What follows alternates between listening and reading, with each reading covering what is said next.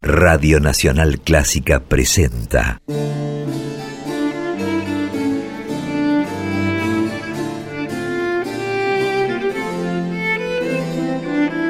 Clásica en La.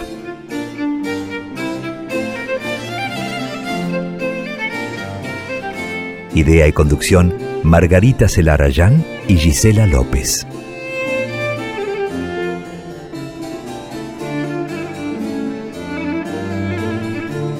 Hola, ¿cómo están? Comenzamos Clásica en La como cada jueves a partir de las 18. Compartimos este espacio que dedicamos a creaciones, historias, trayectorias, actividades de compositoras y de directoras de todos los tiempos. Yo soy Margarita Celarayán y saludo a mi compañera, mi socia, mi coequiper Gisela López. ¿Cómo estás, Gisela?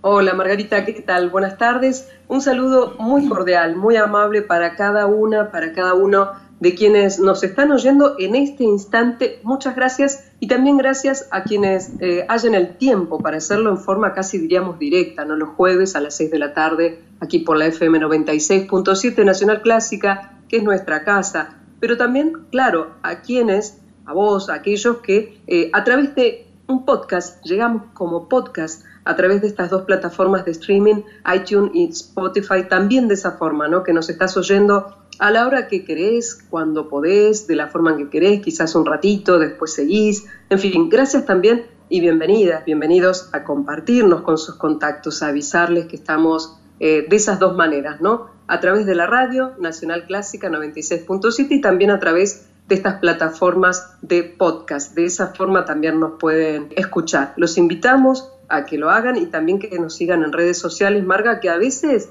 te digo que estallan, ¿no? Con, todo lo que estamos haciendo por suerte y amablemente nos siguen y nos dicen allí en arroba en la clásica. Sí, la verdad es que nos pone muy contentas.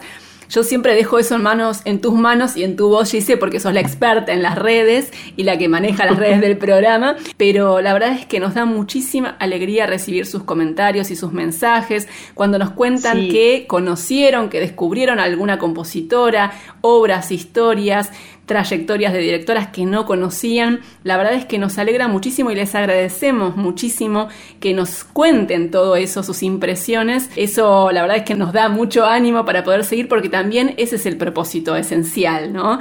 De este programa. Total, nos estimula muchísimo las búsquedas, sobre todo a vos que sos nuestra curadora, aquellos detalles sobre la música, también que comuniquemos eh, cuando ocurren ciertos eventos como estos ensambles que se están formando, como aquellos proyectos de, mostrar, de volver a reconocer a compositoras de otros tiempos, revalidar esas creaciones. Realmente a nosotros nos da mucha alegría poder compartir eso, ya sea desde Argentina, también desde España, desde otros sectores del planeta, que a través de las redes justamente es cuando nos damos cuenta que se conforma, se ha movido muchísimo lo que es a nivel virtual este contacto con otras mujeres y con aquellos colectivos que generan estas eh, diferencias, ¿no? Reivindicar, poner en relieve y de esa forma realmente a través de las redes hemos llegado a ciertos lugares y a tener contactos con muchas mujeres y también hombres, obviamente, que escuchan y se sienten muy felices de que nosotras en estas dos horas pongamos más música que palabras, pero cuando ponemos palabras, ¿qué palabras, Margarita? Eh? y de hecho a eso vamos, ¿no? Vamos a la música, siempre la música es protagonista en Clásica en la, música escrita por mujeres, música dirigida por mujeres, pero también las historias y particularmente las historias de compositoras de otros tiempos, porque uno de los ejes del programa es esta convicción de que no es posible comprender el presente si no conocemos el pasado y por eso nos interesa tanto contarles historias de compositoras de otros momentos de la historia del pasado. La idea hoy es compartir una historia precisamente y la música de una creadora y esta historia comienza a fines del siglo XIX en Alemania.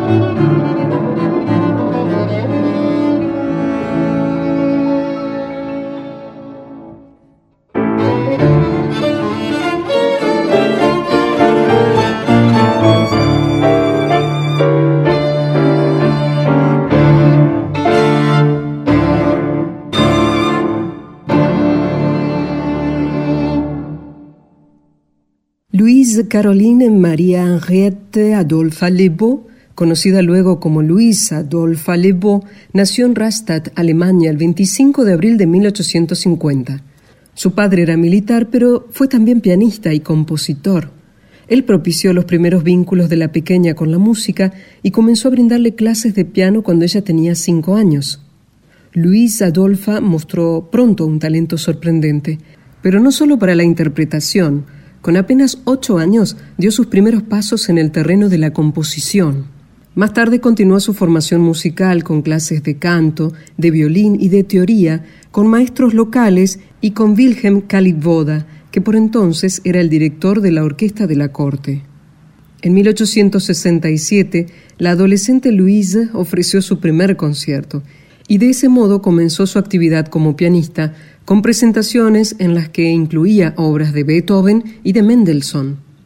Paralelamente a su actividad como concertista, la muchacha siguió perfeccionándose y en 1873 viajó a Baden-Baden para estudiar con Clara Schumann, aunque permanecería allí por poco tiempo. Al parecer, Luis no compartía los métodos de su profesora y sus diferencias personales se convirtieron pronto en un obstáculo para el aprendizaje. Al año siguiente, la joven, que seguía embarcada en su actividad como pianista, ya con giras internacionales, se trasladó a Múnich para estudiar con Joseph Reinberger. Allí dedicó más tiempo a la composición y en 1876 publicó por primera vez algunas de sus creaciones, sus piezas para piano Opus 1.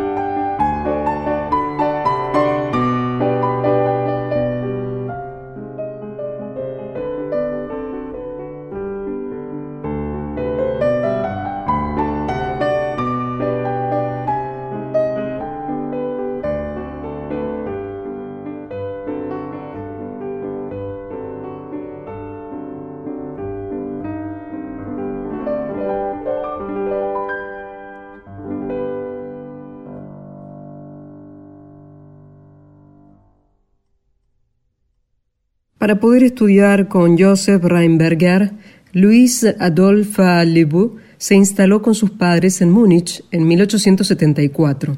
Allí se enfrentó con los primeros obstáculos comunes a cualquier mujer que quisiera dedicarse a la música. Las normativas del conservatorio donde enseñaba Reinberger no le permitían compartir las clases con sus compañeros varones. Por eso tuvo que conformarse con clases particulares, quedándole vedada la posibilidad de la vinculación social y las consecuentes redes de contactos que podían generarse para su futuro profesional. Paralelamente a sus estudios, Louise continuó con su actividad como pianista. Ofreció conciertos en Leipzig, Salzburgo, Viena y en esos viajes pudo conocer a personajes influyentes como Brahms y Liszt. En sus años en Múnich también se desempeñó como crítica musical y se dedicó a la docencia. Era muy consciente de las desventajas que enfrentaban las mujeres en el ámbito musical profesional, por lo que decidió crear un curso privado de música solo para muchachas, con la idea de elevar a las mujeres y a su música a un nivel profesional, preparándolas como profesoras de piano. Pero su mayor anhelo era crecer como compositora. En Múnich, Luis logró que sus obras comenzaran a difundirse, ganó un concurso internacional de composición y varias de sus creaciones fueron interpretadas por la orquesta de la corte en conciertos que ella misma presentaba. En sus memorias, Luis Adolphe Lebeau evocó esa etapa con nostalgia. Los doce años en Múnich se cuentan entre los más memorables y los más exitosos de mi vida. Trajeron también algunas pocas experiencias amargas, pero aún recuerdo esa residencia bávara con amabilidad y gratitud.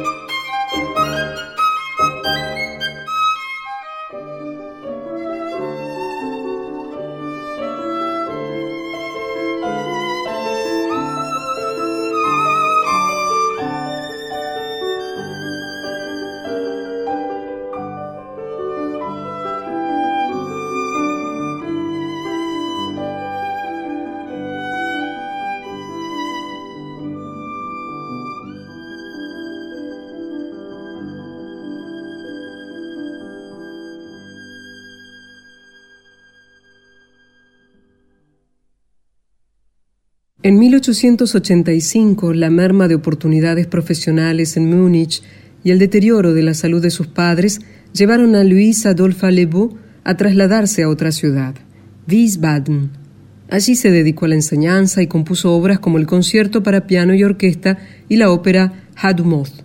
Por entonces, algunas editoriales importantes publicaron sus creaciones y eso permitió que su música circulara más allá del territorio germano, hasta llegar a interpretarse en ciudades tan lejanas como Sydney y Estambul. Después de pasar cinco años en Wiesbaden, en 1890, Luis se mudó nuevamente de ciudad, esta vez a Berlín. Algunos problemas de salud la habían alejado de la intensidad de la actividad como pianista, la llevaron a abocarse a la docencia y a la composición. Sin embargo, nada fue sencillo para ella en Berlín, donde encontró fuertes obstáculos al intentar difundir su música. A través de un integrante de la Real Academia de Artes de Berlín, logró ser postulada como profesora en la Escuela Real de Música, pero la candidatura fue rechazada porque la institución no admitía mujeres en su plantel docente.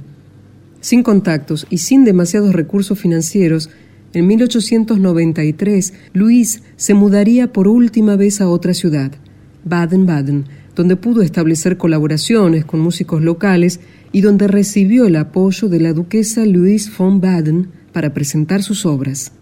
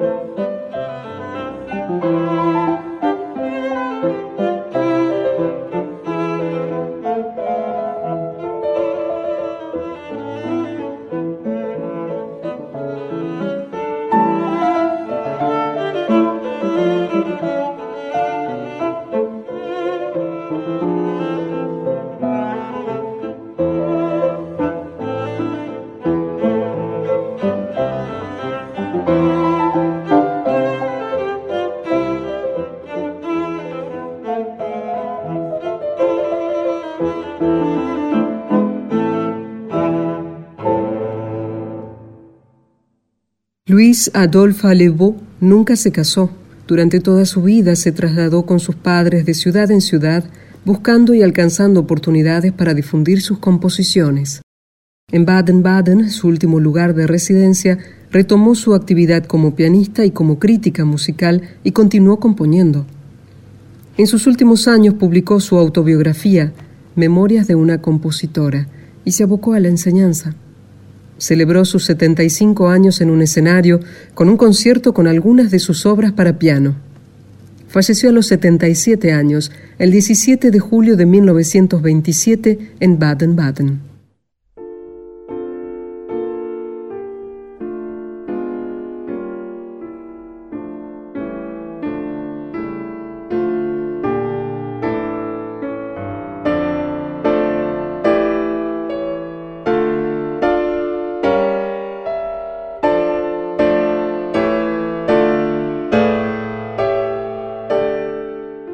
Louise Adolphe Lebeau fue una pianista notable, pero ella se asumía esencialmente como compositora y su afán durante toda su vida fue convertirse en una profesional en ese terreno.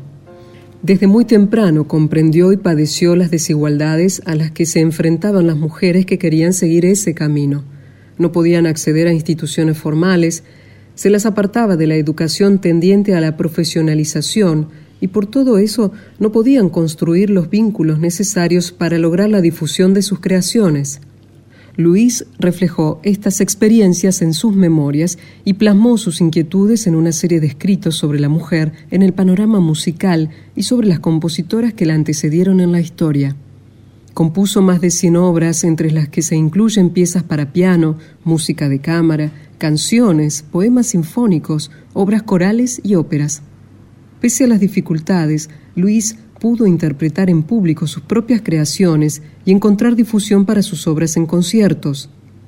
Su figura y sus composiciones empezaron a rescatarse en las últimas décadas a través de grabaciones, conciertos y homenajes, y desde 2004 la Biblioteca de Música de Baden-Baden, la última ciudad donde residió, lleva el nombre de Luisa Dolpha Lebeau.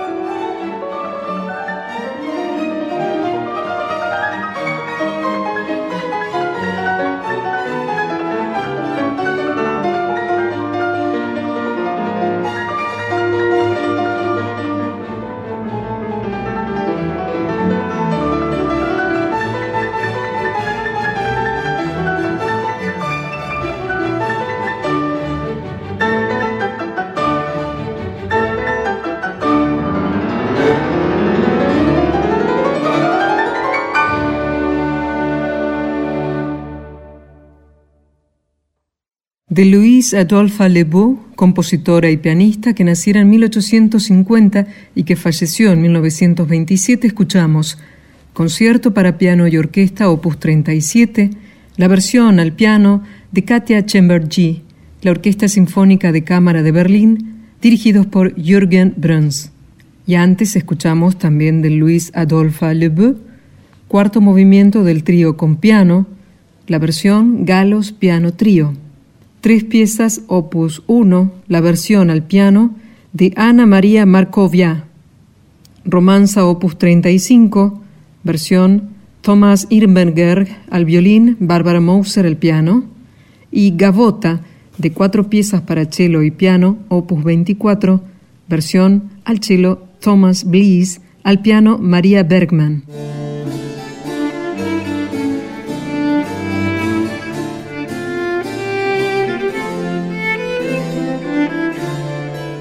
Pasada las 19, esto continúa siendo clásica en la por FM 96.7 Nacional Clásica. Yo soy Gisela López y sabes que con Margarita Celarayán conducimos este espacio de dos horas totalmente dedicadas a compositoras y a directoras de orquesta de otros tiempos y también de nuestra actualidad. A través de las redes sociales es que nos enteramos si te ha gustado el envío anterior, si conocías las obras que elige cada semana Margarita Celarayán o si te interesa que hablemos de alguna directora en especial. En fin, me gustaría que tomes nota definitivamente de cuáles son nuestras redes sociales, así te contactas con nosotras por esto y por algunos otros detalles que quieras contarnos, sobre todo si te ha gustado el envío.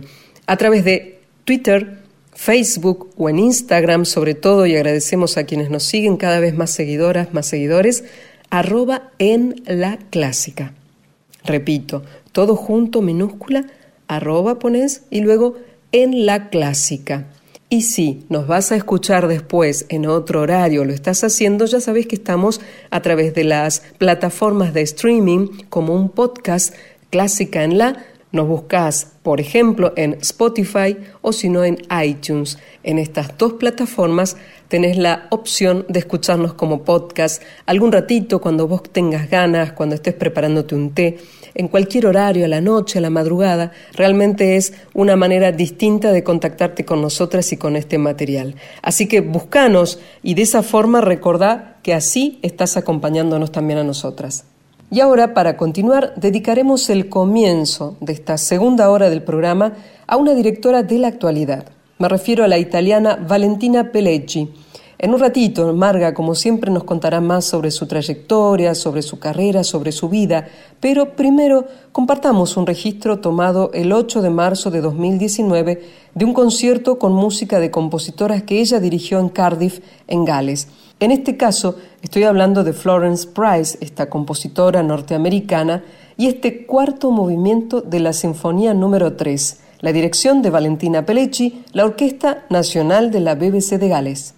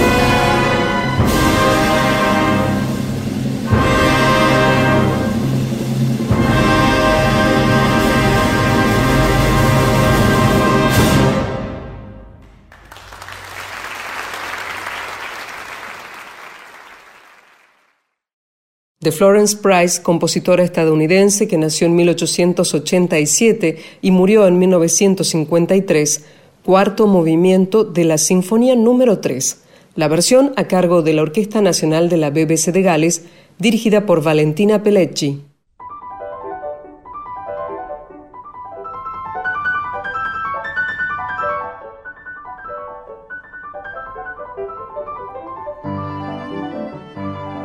Y como nos anticipaba hace un rato Gisela, vamos a dedicar este momento del programa a una directora de nuestro tiempo, que es Valentina Pelleggi. Ella es actualmente la directora musical de la Sinfónica de Richmond en Estados Unidos y también directora musical invitada del Teatro de Ópera San Pedro en San Pablo, Brasil. Valentina Pelleggi nació en Florencia, Italia, en 1983 es egresada del Conservatorio Santa Cecilia de Roma y se perfeccionó en Londres en la Royal Academy of Music. Hasta hace muy poco fue directora asistente de la Sinfónica del Estado de San Pablo en Brasil, cuando la directora titular de esa orquesta era una de las directoras más importantes y más influyentes de las últimas décadas que es la gran Maureen Alsop. Desde los últimos años, Valentina Pelleggi viene desarrollando una trayectoria internacional muy destacada, trabajó con orquestas como la Filarmónica Real de Inglaterra, la Sinfónica de la BBC de Escocia, la Orquesta de la Toscana, la Orquesta Gulbenkian de Lisboa,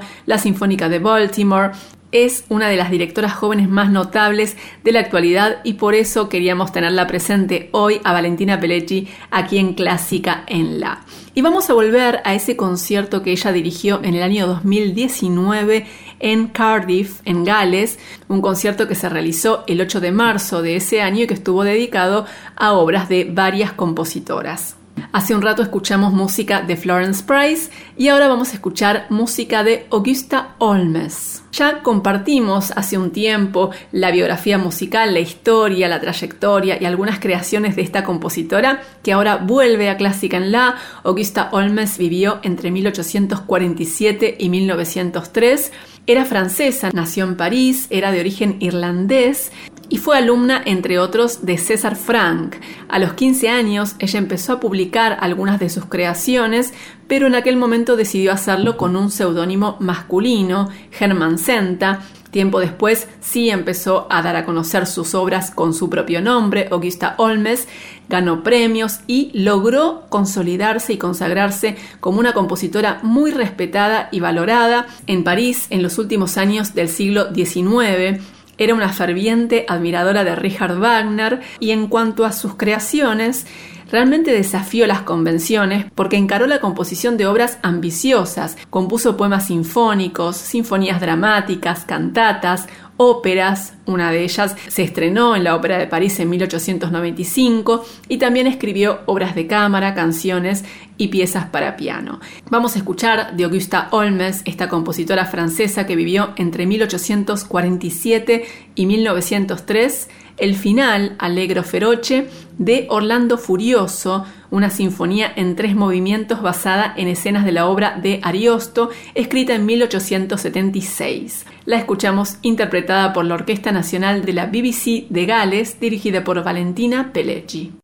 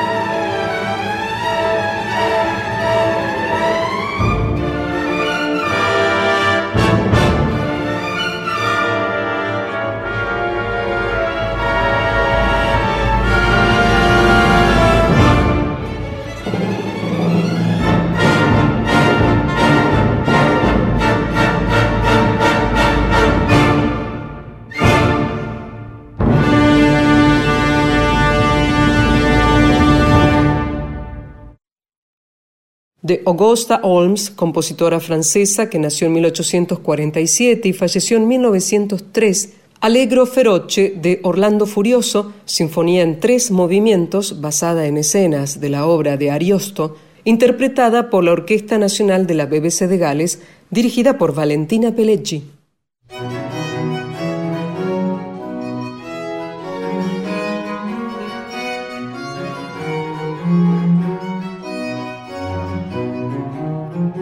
Hasta las 20 seguimos en Clásica en La y vamos a dedicar lo que resta del programa a una charla, una entrevista con una notable compositora argentina, también pianista, también profesora, miembro fundadora del Foro Argentino de Compositoras, integrante de la Asociación Argentina de Compositores. Ella es Amanda Guerreño y vamos a conversar con ella para repasar su trayectoria y para compartir también algunas de sus obras, por supuesto. ¿Cómo estás, Amanda? Te saluda Margarita Celarayán desde Radio Nacional Clásica. Buenas tardes, Margarita. Mucho gusto de hablar contigo y de estar en tu programa. Amanda, me gustaría que repasemos un poco tu trayectoria, tu actividad, hablemos también por supuesto acerca de tu producción, de tus creaciones, pero vamos a comenzar por los inicios. Me gustaría preguntarte acerca de tus primeros vínculos con la música, cómo fueron tus primeros contactos y cómo comenzaron esos primeros contactos con la música. Bueno, mis primeros contactos fueron cuando era chiquita, este, yo de los seis años que ya, ya estaba estudiando música antes de ir a la escuela yo ya estaba tocando el piano y ya tenía las inclinaciones de, creaciones musicales que jugando con el piano ya hacía piecitas y mi mamá me alentó muchísimo para que yo estudiara este música, ¿no? Piano. Y ya después yo me recibí en el Conservatorio Gaito. En esa época, este, yo era chica, me recibí a los 14 años. Y después recién hice la universidad, hice los estudios este, en la Escuela Superior de Bellas Artes de La Plata, y ahí tuve muy buenos profesores. Por ejemplo, la profesora de piano que estuve era Isabel Curubeta Godoy. Que también fue compositora. Sí, fue con pianista y compositora, era alumna de Gambatti fue. Sí, sí, sí. era una genia esa señora, era una, una maestra excelentísima. Y tuve la suerte de tener los mejores músicos en composición, tenía este, bueno, allá en La Plata tuve a Ginastera y Nada en Buenos Aires, en el conservatorio, que en esa época era el Conservatorio Nacional, a García Morillo. Así que estos fueron mis Grandes. de composición. Grandes nombres. Amanda, ¿cómo eran esos grandes compositores como profesores? Ginastera, García Morillo. Yo hasta ahora que me doy cuenta, por lo que yo sé, por lo que he aprendido, que fueron muy buenos, muy buenos compositores y muy buenos maestros y con muy buen trato, o sea, tengo muy buenos recuerdos de ellos. Y aparte, este, la admiración también que tenía por, por, su, por las trayectorias que ellos tenían. Amanda, y en ese momento en que empezaste a estudiar composición, ¿había otras mujeres? ¿Cómo era la situación? Bueno, yo ingresé a la Asociación Argentina de Compositores, en esa época eran muy poquitas. Eh, habría unos 60 compositores, 60, 70, no me acuerdo bien la cantidad de compositores, y las mujeres éramos 5 o 6. O sea que éramos muy pocas en relación a la cantidad de hombres ¿no? que había compositores. Pero igual, nunca tuve problemas de estar en el grupo. Fue muy buena la relación, todo eh, sucedió siempre en forma este, normal, digamos, nunca hubo este, las reuniones, a mí me tocó estar en la comisión varias veces y siempre el, trato con ellos fue muy excelente. Ahora que después de fundar el foro, la diferencia, hay una diferencia, digamos, estar en una y en la otra, porque en este momento la asociación tiene muchas compositoras, no tan poquitas como antes, pero estar en un lugar donde son todas mujeres, como el foro de compositoras, es otra cosa. Siempre hay como un prurito, ¿no? Cuando uno está en un grupo de hombres, digamos. Eh, la mujer un poco se, se reprime un poco, digamos, para opinar y un montón de cosas más. En cambio, en las reuniones de compositoras no hay, no existe eso. Todas somos muy así, abiertas en nuestros pensamientos, lo que pensamos y, la verdad es que hasta ahora, de los 15, 16 años que llevamos, siempre fue excelente la relación con todas. Amanda, vos fuiste una de las fundadoras del Foro Argentino. Junto a Irma Urteaga. Claro. Irma Urteaga, en este momento ella está convaleciente, ¿no? De todas maneras, ella me acompañó desde el principio y me apoyó desde el principio. O juntas hicimos todo el de la, fundación de los primeros años, que fueron muy difíciles. ¿Y qué fue lo que las llevó en aquel momento a, crear el Foro Argentino de Compositoras? En ese momento, hacía tiempo que yo pensando hacer algo así, porque sabía que en otra parte del mundo existía un grupo de mujeres compositoras, la mayoría de los países que yo eh, visité, y dice, ¿por qué acá en Argentina no hay ninguna? Eh, pensando en eso, además siempre estaba un grupo de mujeres pintoras, de mujeres cineastas, de mujeres abogadas, eh, plásticas, digamos, y yo digo, ¿por qué no hay mujeres compositoras? Y ahí con esa idea este, comencé a poco primero hablando con una, con otra, a ver qué opinaban, qué les parecía. Y a todas les parecía, a todo el, que yo le preguntaba le parecía que estaba, que estaba bien, que tenía que hacerlo. Y así comenzamos. Claro, eso fue en el año 2004, ¿no? Eh, vamos por el 16. Claro. Pero no hemos podido hasta ahora hacer un solo concierto por la, la situación. Claro. De lo, de lo que se vive en el mundo, ¿no? Claro, claro, pero en todos estos años han hecho una tarea importantísima en, en la difusión de las creaciones de, de, compositoras, ¿no? Motorizando conciertos, ha sido muy importante. en ningún momento se dejó de funcionar, siempre a full con los conciertos, no solamente conciertos, nosotros hemos viajado al interior a hacer conocer nuestra obra y hemos dado este, clases magistrales y hemos eh, tenido experiencias que nos toquen nuestra obra alumnos de, las universidades que nos invitaban, donde nosotros hacemos la corrección de nuestra obra, eh, el alumno con el compositor al lado, cosa que siempre uno estudia las obras de los compositores que ya están fallecidos. No, está la experiencia de estar con el compositor al lado, que esté indicando cómo tiene que hacer la obra o las explicaciones que uno quiere hacer, ¿no? Su obra. Eso este, fue una experiencia muy, muy, muy linda. y y la hemos aplicado en varios lados y nos dio mucho éxito. Amanda Guerreño, ¿qué fue lo que te llevó a inclinarte por la composición? Porque paralelamente desarrollaste también una actividad importante como pianista, pero siempre te dedicaste también a la composición. ¿Qué fue lo que te llevó a inclinarte por esa disciplina? Bueno, yo ya, como, como, te dije desde el principio, que desde chiquita yo ya componía. Sí. Cuando yo me recibo de profesora de superior de piano, a los 14 años, yo ya tenía muchas piezas hechas. Y ahí comencé a estudiar seriamente la composición, porque yo ya sabía que me gustaba componer, tenía ideas. Claro. Y a partir de ahí estudié siempre, siempre estuve componiendo. Eh, entre dar conciertos y componiendo, en esa época yo estrenaba mis propias obras. Claro. Era así la cosa, no, no, no había tanta difusión como ahora, que ahora hay más posibilidades era raro que un pianista te hiciera una obra, ¿viste? Yo aprovechaba mi concierto y hacía conocer mis obras. Claro. Y también hiciste, hiciste un trabajo importantísimo, Amanda Guerreño, difundiendo tus obras y las de muchos otros compositores argentinos. También. En mi, en mi concierto siempre colocaba compositores argentinos vivos. Y en ese momento yo los iba a ver a la casa y iba con la partitura ya estudiada para que él me diera el ok o sea que yo eh, elegía a los compositores, era, era un placer, digamos, un honor eh, hacerlo.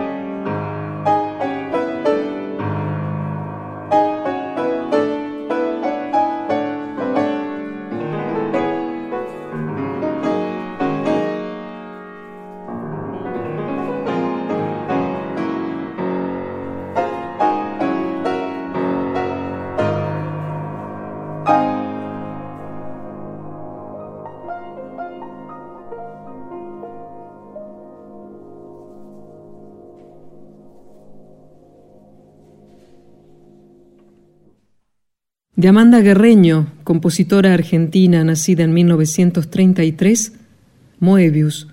Al piano, Alfredo Corral.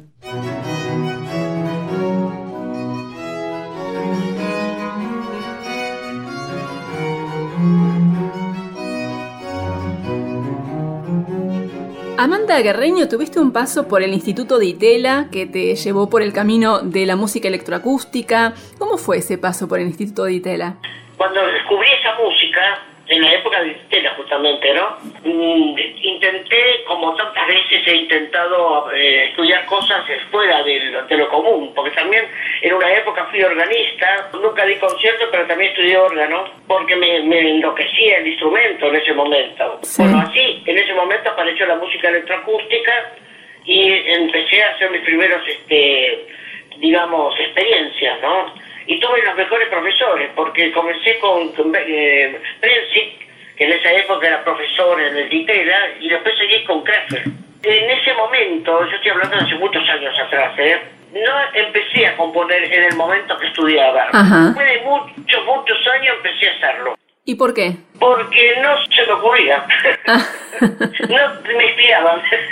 Sabía hacerlo, pero no lo hacía. Claro. Empecé, de, diríamos, en los últimos 10 años, empecé a, recién a, retomar ya con, eh, con seriedad, digamos, eh, ese estilo de electrónico sí. que que me empezó a gustar, mm, ya después de muchos años empecé a entender un poco más también, porque eso hay que, hay que meterse en nuevos sonidos. Claro.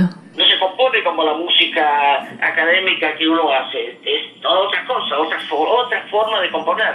Claro, y tu vínculo y tu paso por el Ditela fue a comienzos de la década del 70. Fue para, para estudiar. ¿Cuándo estudiaste? Con los aparatos que en aquella época antiguos que había, Después todo se perfeccionó con los teclados electrónicos, las cosas cambiaron muchísimo de la tecnología. Eso también fue una de las cosas que me abrumaron de no componer en esa época, porque había que componer en esos aparatos grandes que tenía el Ditela. Cuando aparecen los instrumentos electrónicos, uno los puede tener en la casa, es otra cosa, totalmente distinta.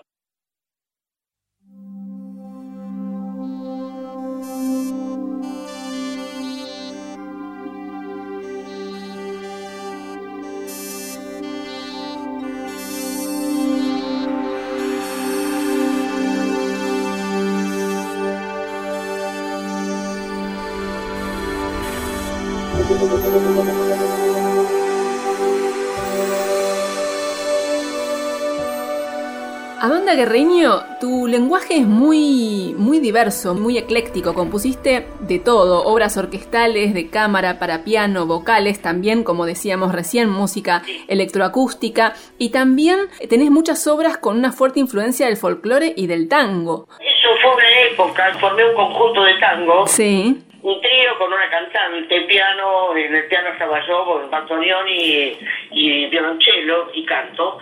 Y um, en esa época este, me había hecho unos tangos con letra de Cortázar, de Julio Cortázar. Y entonces eh, este grupo que yo formé, aproveché para hacer conocer esos tangos y los clásicos también. Sí. andábamos conciertos, íbamos por todos lados, este, durante varios años hice ese trabajo. Y, aprovechaba para difundir mis tangos y aparte los tangos clásicos, ¿no? claro. ¿Y cómo se fueron dando todos esos caminos tan diversos que fuiste transitando en tu, en tu lenguaje, por la música electroacústica, por el tango, por el folclore? ¿Cómo fueron, cómo se fueron dando? Todo surgió después que yo hice el Via Crucis latinoamericano, y se hizo una gira por Europa, en, varios países, con el grupo, que se en esa época se llamaba el Grupo Limay. Cuando regresamos a Buenos Aires, habíamos hecho tan buenas relaciones que se terminaba el Via Cruz y ya no, no, teníamos oportunidad de seguirlo haciendo. Y entonces dijimos, ¿cómo hacemos? ¿Vamos a romper el grupo que venimos tocando y, nos entendíamos muy bien? Entonces uno de ellos dice, podemos formar un grupo de tango y seguimos y así podemos seguir. Y así fue. Armamos el grupo de tango con, el, con algunos de los integrantes del grupo Limay. Pero eh, en esa época, cuando yo tenía el conjunto, yo estaba en la aldea de Jóvenes para la Paz, que funciona allá en General Rodríguez, donde mi marido fundó este, una escuela agrícola donde se enseñan estas clases de, oficios. Y entre esos yo hice el curso de apicultura para enseñar apicultura. O sea que yo estuve como cinco años enseñando apicultura en esa, en esa granja. Y mientras tanto tenía el conjunto de tango que salíamos a tocar. Y bueno, el, ¿por qué lo dejé el conjunto?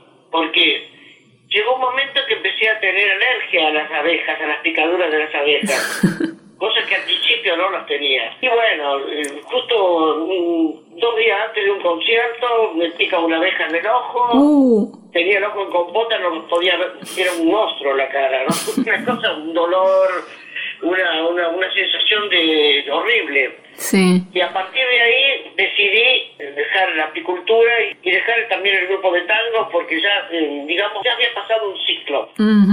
Yo todas las cosas que hice en mi vida siempre tienen un comienzo y un fin. Nunca hice una cosa desde el principio hasta el fin. Experimenté todo, un montón de cosas experimenté, así como te cuento esto de apicultura, un montón de cosas más. También enfermería, ¿no? También cuando hice enfermería no, no me dedicaba a la música. Eh, ahí este, lo único que hacía era tocar el piano todavía y dar, algunos conciertos cada tanto. Sí. Pero estaba metida, pero de qué cabeza en, en la en esa carrera que hice por la profesional, ¿no? Hice claro. enfermería profesional. ¿Y trabajaste como enfermera? Y trabajé en hospitales durante cinco años. O sea, todos más o menos los ciclos míos duran cinco años. el, grupo de tango cinco años, la enfermería cinco años. Pero la música no, la música fue siempre, siempre, siempre, siempre este, la mantuve a veces con espacios como cuando estamos eh, eh, trabajando en el hospital, ¿no? Por claro. ejemplo pero después la retomaba nuevamente, así que siempre predominó la música.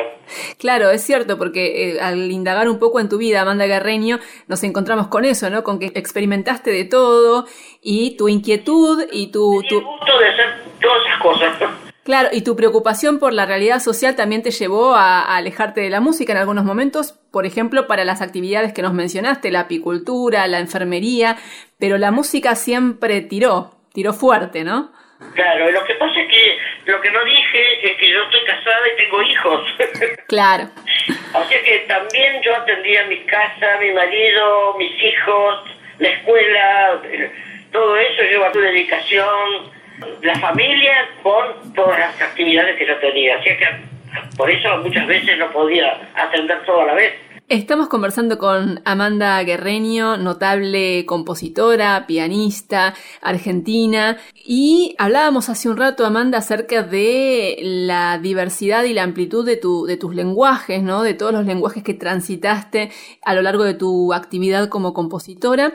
Y mencionamos que has incluido en muchos, en muchos momentos elementos del folclore en tus obras, por ejemplo, en una obra que se llama Payanca con chamamé, que vamos a escuchar ahora.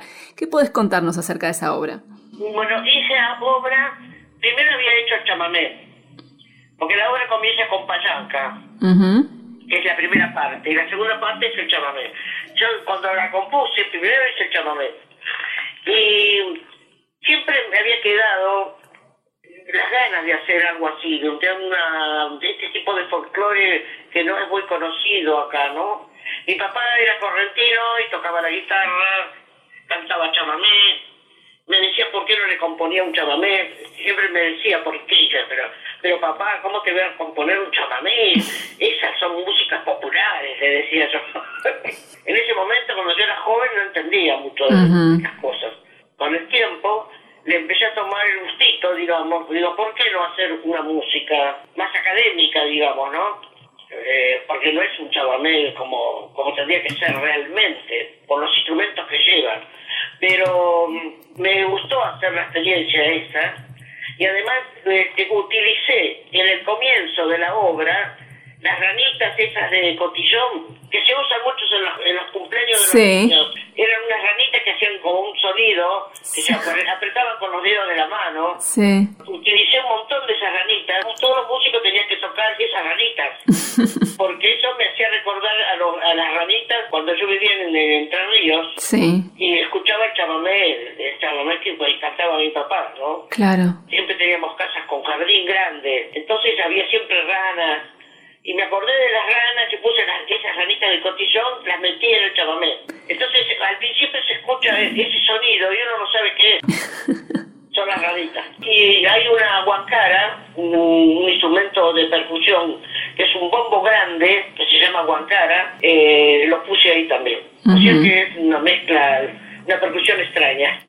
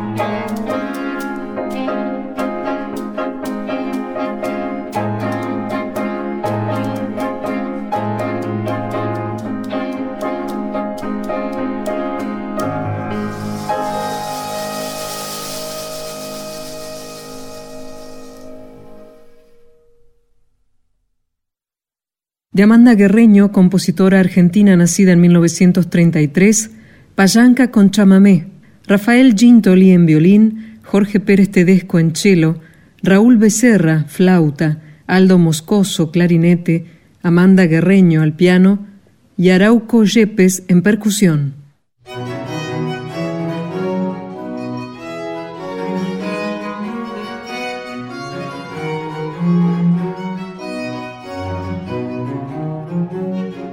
Amanda Guerreño, ¿qué es componer para vos? Para mí es como, una necesidad.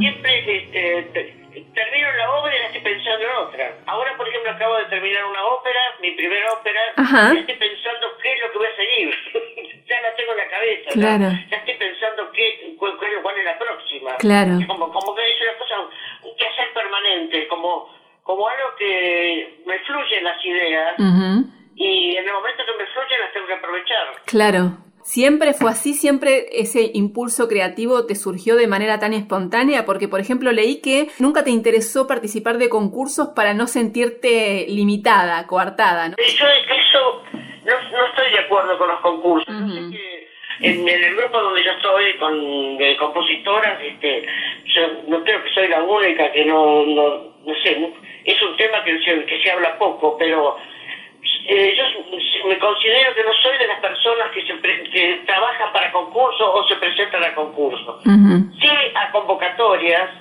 que son que es otra cosa distinta, ¿no?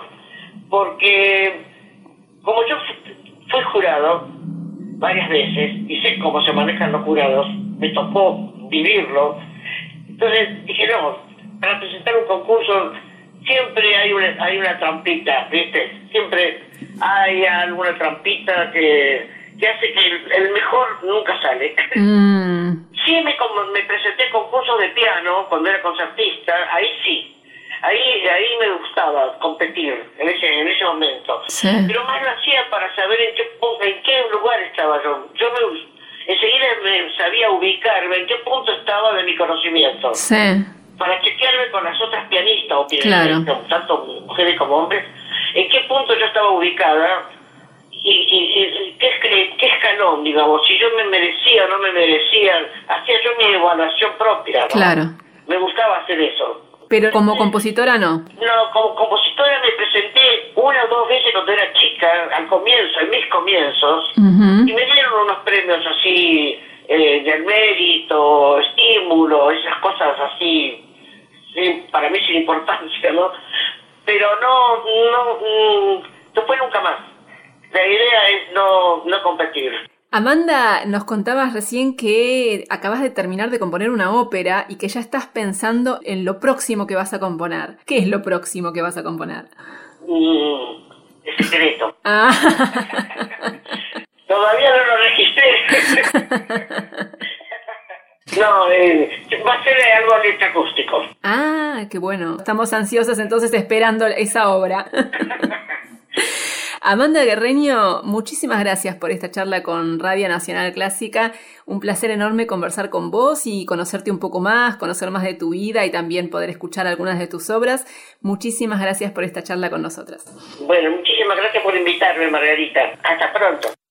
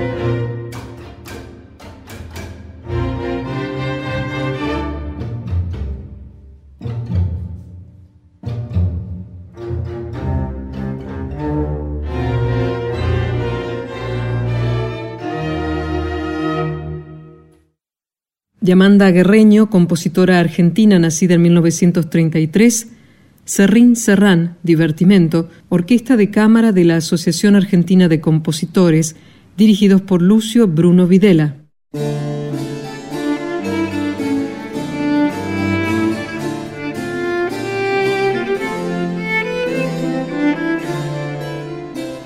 Forma ya llegamos al cierre de Clásica en La, solo por hoy, ¿eh? como cada jueves estuvimos desde las 18 y hasta las 20, dos horas de muchísima música clásica con perspectiva de género, Margarita. Sí, Gise, hoy tuvimos música de compositoras, también la trayectoria de una directora. Comenzamos con un recorrido por la historia y por algunas creaciones de una notable compositora del siglo XIX, de los últimos años del siglo XIX y comienzos del siglo XX en Alemania, que fue Luis Adolfa Lebeau. Después compartimos la trayectoria de una directora muy destacada de la actualidad, que es Valentina Pelleggi, y en el final tuvimos una charla con una gran compositora de nuestro país que es Amanda Guerreño. Así que música de creadoras de diferentes épocas y también una directora de nuestro tiempo en Clásica en la de hoy.